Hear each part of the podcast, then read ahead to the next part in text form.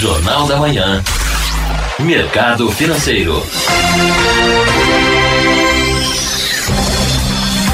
O Conselho Administrativo de Defesa Econômica, o CAD, aprovou sem restrições ontem a venda do controle da divisão de aviação comercial da Embraer para a norte-americana Boeing, segundo decisão assinada pelo superintendente-geral da autarquia, Alexandre Cordeiro Macedo. Segundo o parecer, não há indícios para afirmar que a operação comercial foi estruturada com o intuito de inviabilizar uma eventual concorrência da Embraer nos mercados de aeronaves comerciais com capacidade maior que 150 assentos, ou que a operação possa ter esse efeito.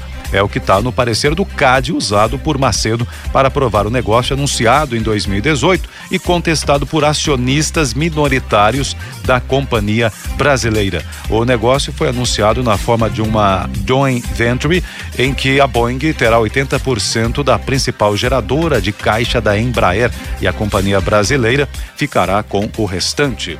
O déficit em transações correntes do Brasil fechou 2019 a 50,762 bilhões de dólares, alta de 22% sobre 2018 e no pior dado em quatro anos, afetado pela piora da balança comercial.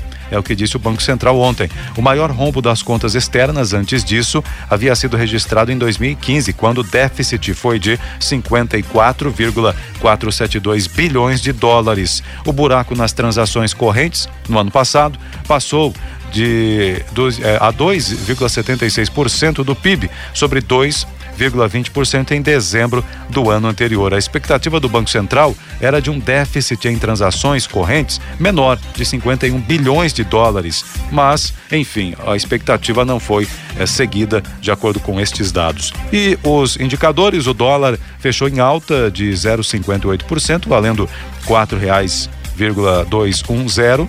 O euro alta ontem de 0,54%, está valendo hoje R$ 4,637.